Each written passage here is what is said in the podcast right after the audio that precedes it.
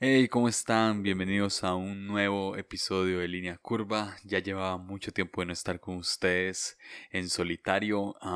tuve un, viaje muy provechoso a México con mi esposa, donde conocimos a, varios amigos, este, grabamos con Catálisis Podcast, eh, saludo a Sam y a Benja, este, los tuvimos aquí en línea curva, fue el mismo día que grabamos para Catálisis, de hecho, y pues e, estuve con, grandes amigos como Rick, Rick Santiago, que no tuvimos el chance de grabar, pero sí tuvimos varias conversaciones y la pasamos increíble en Puebla. en fin, este fue un viaje muy cool y, y pues no pude grabar episodio allá, solamente grabé el de Catálisis, que en realidad eh, lo grabamos en el estudio donde ellos graban y fue más fácil. Este, y luego de eso, pues eh, subí la serie 10 de 10. Y, bueno, y no, estuve también en Tlaxcala. Eh, el buen Ann Ramírez me invitó a predicar a su iglesia Red. Entonces subimos esos episodios, pero, pero no, no tuve el chance de grabar un episodio como este, eh, lo cual es habitual en línea curva. Y ya les debía la serie 10 de 10, así que aproveché que pues que estaba ya para editar los episodios y subirlos. Entonces, este, nada, eh, ya, ya estamos acá, ya estamos acá de vuelta, este, en, lo que creo que es un episodio ya habitual de línea curva. Y, y es muy especial porque además es el episodio número 50. Yes, episodio número 50 de Línea Curva. Este, quiero darles este dato porque estoy muy agradecido con ustedes. Ya estamos llegando a los 50 mil plays en 50 episodios. De verdad, gracias. Eh, no, no se logra si no es por ustedes que semana tras semana lean. Hay gente que me dice que todavía está escuchando la serie de Enneagrama, que la vuelve a escuchar una y otra vez, eh, eh, que escucha 10 de 10 seguidamente, que escucha estos episodios. Entonces, de verdad, muchísimas, muchísimas, muchísimas gracias por todo el ánimo, por todo el apoyo y... Y nada, este, este es el episodio número 50. No esperé llegar hasta aquí. Eh, y ahora no quiero parar. Así que nada, ¿qué tal si, si iniciamos con este episodio que se llama El temblor y el zancudo?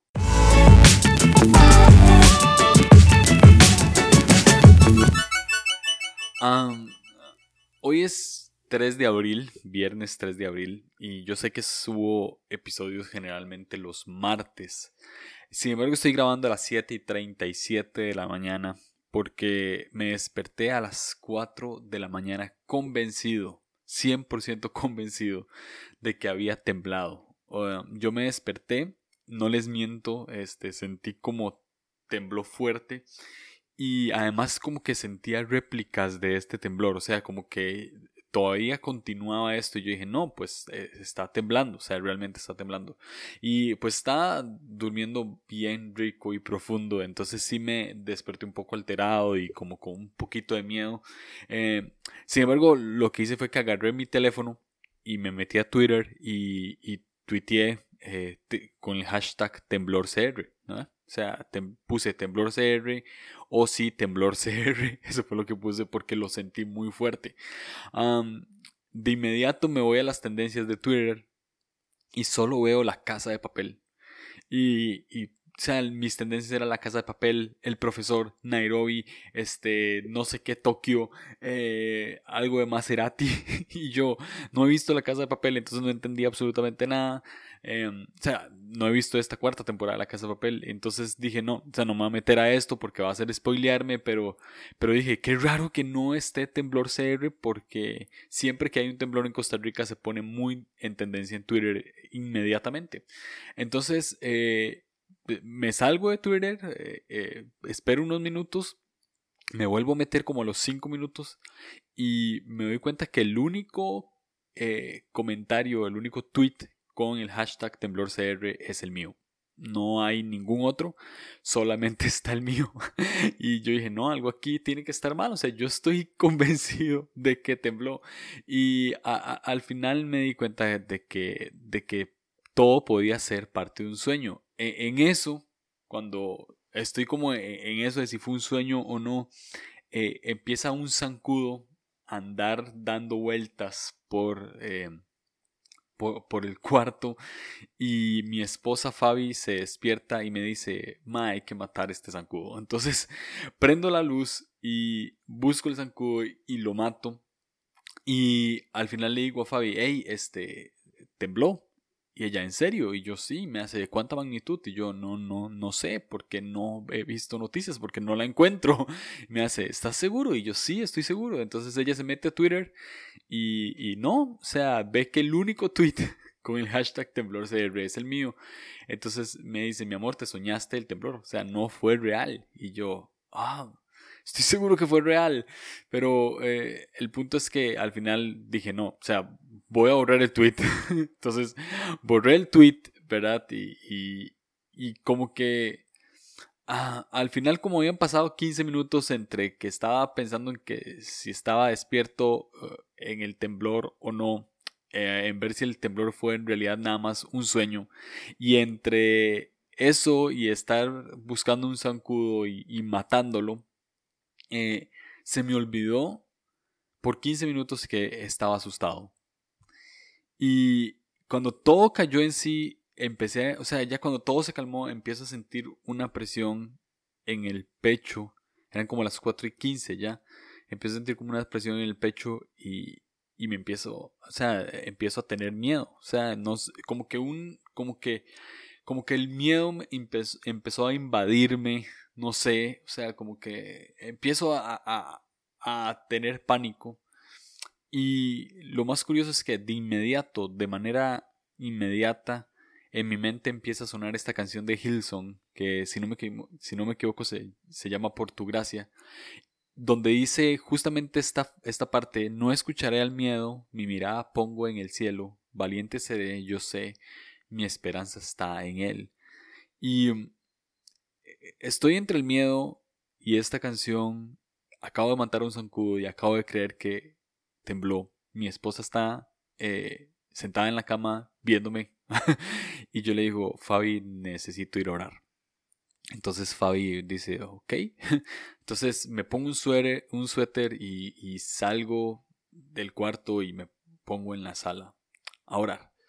Ahora, hay, hay una ola de temor en el aire y esto es inevitable hablarlo en estos tiempos. O sea, estamos en una crisis mundial con el tema del coronavirus.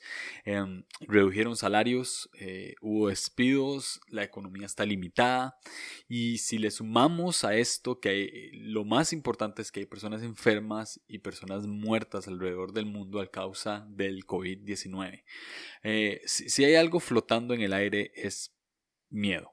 Es, es, yo lo llamaría un espíritu de temor que, llega en la madrugada y nos hace pensar que está temblando, que de noche nos hace asegurar nuestras puertas, que nos hace creer que el llamado de quedarse en casa no es por precaución, sino por miedo. Em, sí, hay miedo en el aire. Hay, hay, una, hay como un espíritu de temor que anda rondando por ahí y nos hace creer que lo peor está por venir. Y, y por lo menos ya yo llevo 20 días metido en casa, entonces si, si pienso en el futuro, sé que no van a ser eh, solamente 25 o 30 días, puede ser absurdo, puede ser mucho más. Y lo que yo pensé que iban a ser solo 14, ahora me doy cuenta que pueden ser casi hasta dos meses por cómo va surgiendo la situación, por lo menos aquí en Costa Rica, y sé que en muchos países de Latinoamérica también. Eh, ahora, lo cierto es que eh, cuando uno profundiza y, y yo pensando y meditando, me doy cuenta que este espíritu que hay de, temor, de miedo en el aire, este, voy a decir esto con mucho cuidado, pero no, no es tan grande como creemos. Es inofensivo y déjame de, desarrollar esto porque no lo quiero decir así a la ligera y tampoco quiero que piensen que, que no estoy tomando esto de una manera seria. Eh, pero pero lo, cierto es que este espíritu de temor es como este zancudo molesto que no nos deja dormir. Si, si vos seguís mi Instagram, este, y si no lo seguís, te perdono. Y Dios también.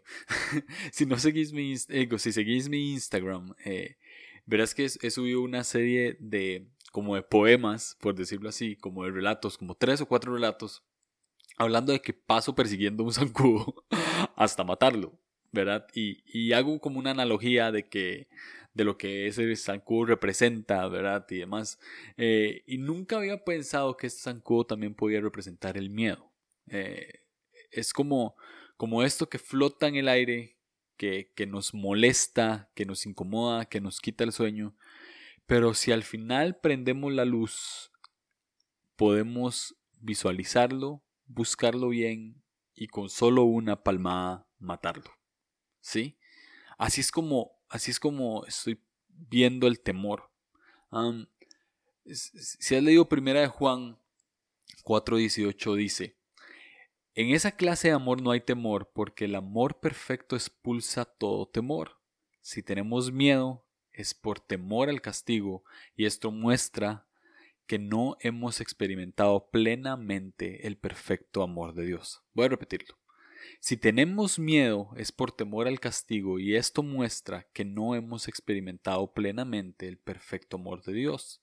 En esta clase de amor no hay temor, porque el amor perfecto expulsa todo temor. Lo leí al derecho y al revés. Pero el punto es que eh, amor es muy superior a temor. Y, si algo hay que, tiene que predominar en esta crisis, si algo tiene que predominar en estos tiempos de, de COVID-19 y, de pánico mundial es el amor. ¿Y, y por qué? Porque ah, el primer detalle importante aquí es que el temor no es el contrario del amor. Cuando leemos esto, este versículo de 1 de Juan, hay que entender que temor no es contrario del amor. Porque Dios es amor y, y el temor es una representación de lo que, de lo que es el enemigo, de lo que es Satanás. Y, y Satanás no es contrario a Dios. Eh, si es Luis en, en, su libro Cartas del Diablo, su sobrino, muestra esto, de que, de, de que en realidad diablo, el diablo no es un contrario de Dios, porque Dios es muchísimo más superior. Es como es como decir que el contrario de, del Barcelona en términos futbolísticos es el, no sé, otro equipo de la Liga Española que no sea el Real Madrid o el Atlético de Madrid. Entonces, el, el Betis, eh, el Eibar. Eh, es, como, es como decir que, que el contrario de, no sé, de Harry Potter no es Voldemort, sino que es Bellatrix. ¿Sí? Es como, no sé, o sea, no sé cuántas analogías puedo, puedo dar, cuántos ejemplos puedo dar, pero lo que sí sé es que el diablo no es el contrario de Dios porque no, no están a la misma altura. De hecho, hay un abismo grande entre uno y otro. O sea, están muy lejos, no le llegan ni siquiera a los tobillos, no está a la misma altura. Por lo tanto, el temor tampoco puede ser el contrario del amor, porque no están a la misma altura para nada. No, no, no le llega. Y, y como diría eh, uno de mis artistas favoritos, o mi artista favorito, Fito Páez, es como, hay una, podría hacer referencia a una canción diciendo que es un enemigo que no está a la altura del conflicto. ¿Sí?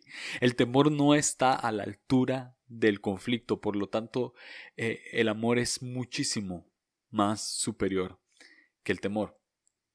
Ahora, ah, Dios es amor y Primera de Corintios 6, 17 nos enseña que el que se une a este Dios, el que se une al Señor, forma un solo espíritu con Él. Y esta unión permite que este amor fluya dentro nuestro y se mueva como un río en nuestro interior y eche fuera el temor de una sola patada. Ahora que mencioné Harry Potter me acordé de esto. No sé si has visto Harry Potter y la Orden del Fénix. Ah, al final de la película o, del libro, si lo leíste como, como yo, eh, Harry tiene un encuentro muy duro con su enemigo Voldemort. Eh, si, has, visto la saga o si más o menos entendés, eh, Voldemort y Harry tienen una conexión en el que Voldemort se puede meter a la mente de Harry, Harry se puede meter a, la mente de Voldemort. Lo que sucede es que Harry no, no es tan bueno metiéndose a la mente de Voldemort, sino que es al revés. Voldemort más bien sabe que se puede meter a la, mente de Harry y, lo, lo, tortura con esto y pues logra varias cosas con esto. De hecho, Harry logra meterse bien a la mente de Voldemort si no me equivoco, hasta la, hasta la última película. Pero bueno, el punto es que eh, en, la, en, estas, en una de las últimas escenas de la Orden del Fénix, em, Voldemort se mete en, la mente de Harry y empieza a recordarle o, empieza a traerle imágenes de todas las cosas malas que le han sucedido y tragedias que él ha vivido, como la muerte de sus padres, como la muerte de sus amigos, como algunas torturas a seres queridos. Y con esto empieza a infundirle temor y a, decirle que él es que él es un cobarde y, a decirle que él es inferior y, y, a decirle un montón de mentiras, de cosas de las de las cuales Harry no es, pero se empieza a creer y, empieza como esta batalla eh, de, pensamientos y Harry literalmente se ve como poseído en el piso. Sin embargo, a la par de Harry está Dumbledore, el, el director de, de Hogwarts, y, y él nada más le dice una frase y le dice, Harry, no vea las similitudes que tienen, sino vea las diferencias. Entonces Harry como que logra caer en sí, logra escuchar lo que Dumbledore le está diciendo y, y le empieza a decir, hay algo que yo tengo que vos no tenés y es amistad y amor. Y cuando le dice esto, entonces empiezan a venir a, a escena, empiezan a venir imágenes de todos los buenos momentos que Harry ha tenido con sus amigos, con su familia. Em, empieza a, a mostrarle el amor que hay dentro de él y le empieza a decir a Voldemort este, que él no tiene eso. Y Voldemort dentro de la mente de Harry, al ver estas imágenes, eh, no, lo, no logra soportarlo y termina huyendo. Y creo que esto es lo que perfectamente nos puede mostrar cómo el amor echa fuera el temor. Ah, simplemente imágenes de amor, imágenes de, de paz, imágenes de amistad, hicieron que todas las imágenes de, terror, todas las imágenes de muerte, todas las imágenes de, de tortura, todas las, las mentiras que Voldemort decía tuvieron que retroceder. Ahora, cuando nosotros somos conscientes de este amor de Dios que habita en nosotros, cuando, cuando como dice 1 Corintios, eh, nos unimos a este Dios y formamos un solo espíritu, este, este amor fluye a través nuestro, el temor no puede soportar tanto amor y tiene que retroceder. Martín Lutero dijo algo así como, la forma de expulsar al diablo, si no se rinde ante el, texto de las escrituras, es mofarse y no hacerle caso porque no puede soportar el desprecio. Yo le añadiría algo así como tampoco puede soportar la vulnerabilidad. La mejor manera de mofarse del diablo en su expresión de temor es recordándole que Dios es amor y que ese amor fluye dentro nuestro. De esta manera expulsamos el temor. Si vos en algún momento sentís temor, sentís pánico, empezá a traer a la mente recuerdos donde Dios te expresa y te muestra el amor. Empezar a recordar en las personas que amás y cómo las amás y estoy seguro que ese sentimiento de pánico va a empezar a retroceder. Ahora bien, eh, todo esto sería dentro nuestro, todo esto sería dentro, en nuestro interior, cómo expulsamos el temor de, de, una manera personal. Pero ¿cómo lo podemos exteriorizar? ¿Y cómo podemos matar al espíritu de temor que anda rondando allá afuera? ¿Cómo, ¿Cómo, acabamos con este pánico que hay en el aire que ha causado este virus y que, y que nos tiene dentro de nuestras casas con miedo de, de, salir, precavidos, este, teniendo que tener distancia social porque nos da miedo contagiarnos. ¿Cómo, cómo podemos hacer que este temor no solo, eh, ya sabemos cómo puede huir dentro nuestro, pero cómo huye en el ambiente, cómo huye afuera, cómo huye, eh, sí, ¿Cómo huye ese, e, ese espíritu de temor que anda rondando afuera? Yo creo que mi respuesta sería con actos de profundo amor. He estado meditando y hablando con amigos sobre la provisión de Dios. Y, creo que una de las maneras en, la que, en las que Dios provee, estoy convencido de que una de las maneras en las que Dios provee es por medio de nuestra generosidad. Y déjame explicarte. somos seres relacionales y por ello nos relacionamos con Dios de manera circular y no triangular. Y ya sé que tiene que ver esto. Ahí vamos. Imagínate un triángulo. Ah, ya te voy a explicar por qué quiero contarte esto. Imagínate un triángulo. El triángulo pone jerarquías. Hay un pico arriba y hay dos picos abajo. Siempre va a haber un pico mayor que otro. Y además solo hay tres ángulos internos. Entonces, si vemos a Dios como si fuese un triángulo, eh, nos costaría mucho relacionarnos con Él. Porque Dios Padre estaría arriba, Jesús Hijo estaría abajo junto con el Espíritu Santo. Y, esta es la percepción que muchos hemos tenido durante años acerca de la Trinidad y acerca de Dios. Y, lo, que, lo que prácticamente da a entender es que Jesús y el Espíritu Santo son inferiores a Dios. O sea que Dios es muchísimo más superior, está en otro pico. Y, y además, lo que también nos hace pensar es que no cabemos ahí porque es un solo hay tres ángulos internos y nosotros más bien seríamos ángulos externos, estaríamos por fuera y la verdad es que solamente pensaríamos que estamos esperando este nuestro castigo. estaríamos esperando nuestra paga. Estaríamos pensando que Dios actúe de manera buena o mala eh, para nosotros. Pero si lo vemos como si fuera circular o espiral inclusive, eh, no solo ninguno es mayor a otro, sino que podemos formar parte, eh, como diría Richard Rohr, de esta danza divina. Y, podríamos estar todos como iguales. Y, yo sé que decir que somos iguales a Dios es una herejía, ¿sí? Este, no, estoy diciendo eso, sino que o Dios eh, como Padre, Hijo, Espíritu Santo, se humilla a nosotros y nos deja se limita a danzar con nosotros o nos exalta para nosotros formar parte de esto. El punto es que danzamos juntos, es, una, es un círculo, no es un triángulo. Porque en el círculo sí cabemos, en el círculo ni siquiera, ni, siquiera tenemos que, que buscar en qué ángulo encajar, simplemente estamos y podemos ponernos en el centro, podemos ponernos a la orilla. Pues, el punto es siempre estar dentro del círculo y podemos danzar en esto y, nos sometemos como iguales. Y como dice Filipenses 2, haya pues en vosotros este sentir que hubo también en Cristo Jesús. ojo este versículo porque me encanta. Dice, el cual siendo en forma de Dios, no estimó el ser igual a Dios como a cosas a que aferrarse, sino que se despojó a sí mismo tomando forma de siervo, hecho semejante a los hombres.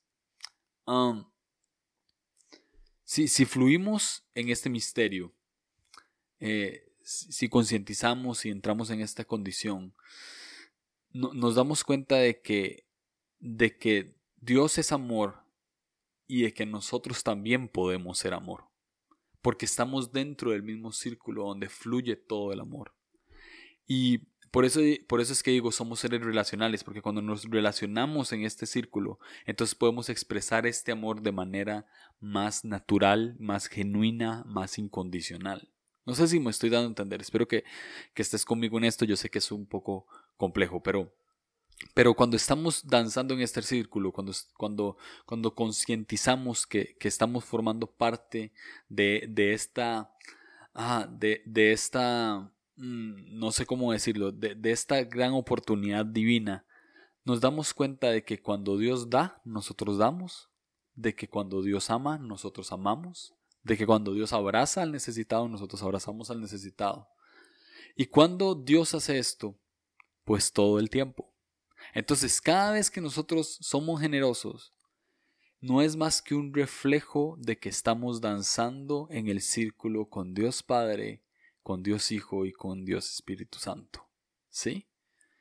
Cuando damos actos de generosidad y de bondad, mostramos el mismo corazón del Padre, Hijo y Espíritu Santo en forma de perfecto amor, y es ahí donde el temor tiene que retroceder.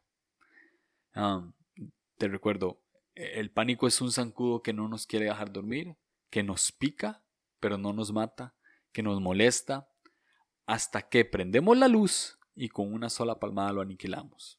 Esa palmada es acción de generosidad.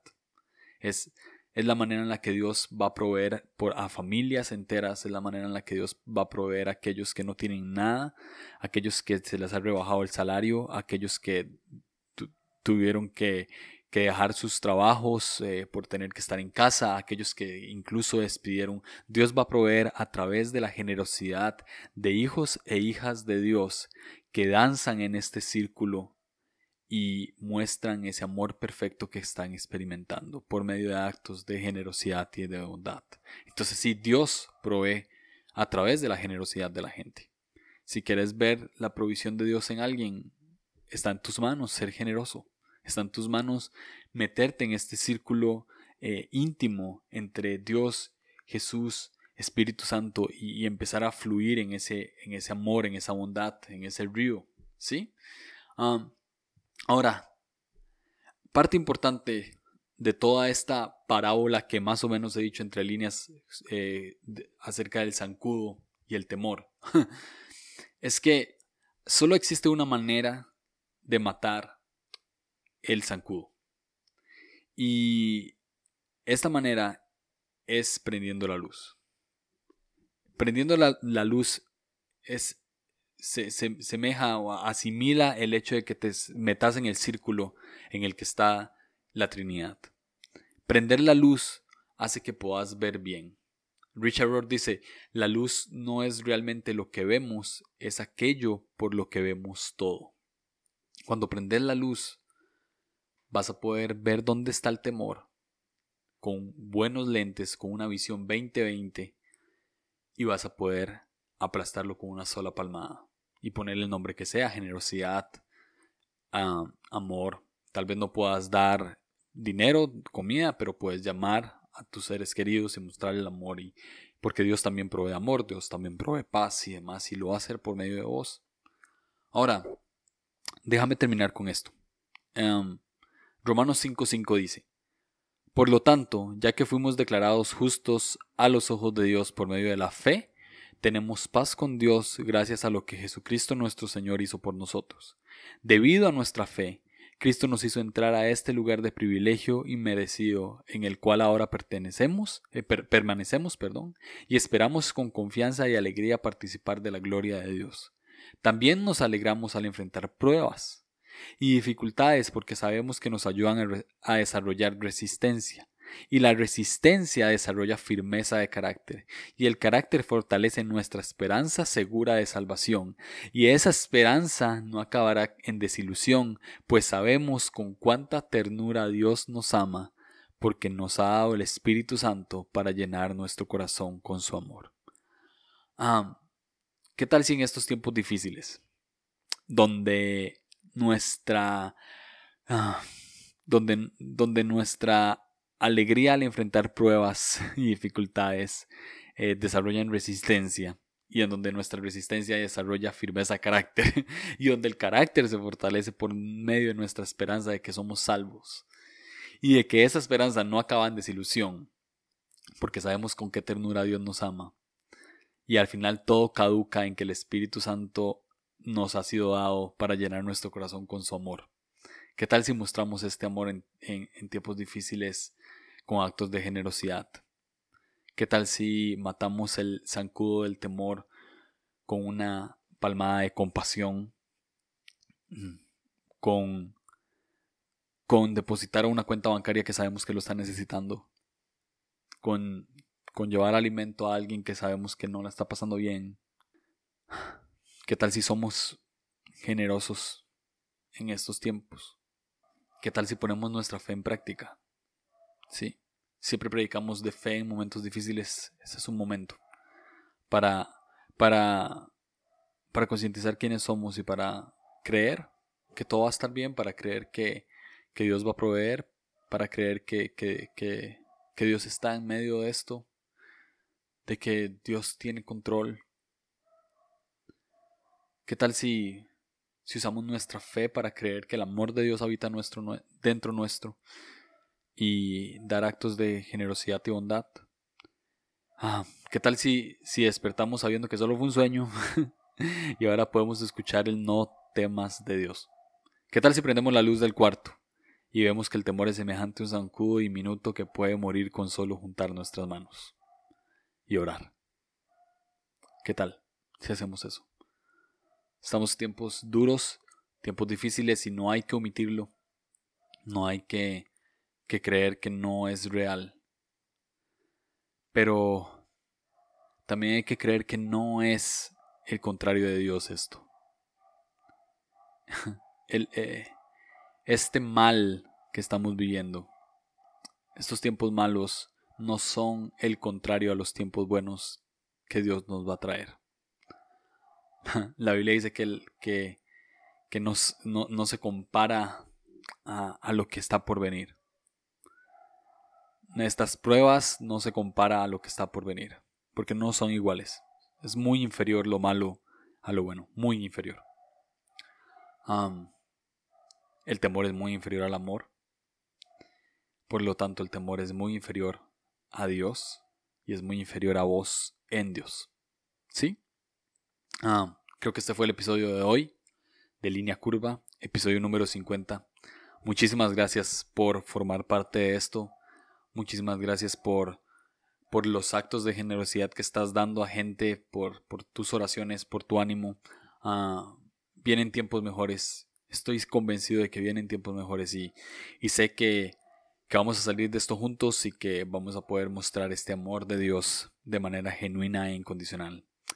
Ah, nos vemos, nos escuchamos tal vez la otra semana. No, de fijo la otra semana. Nos escuchamos pronto. Un abrazo.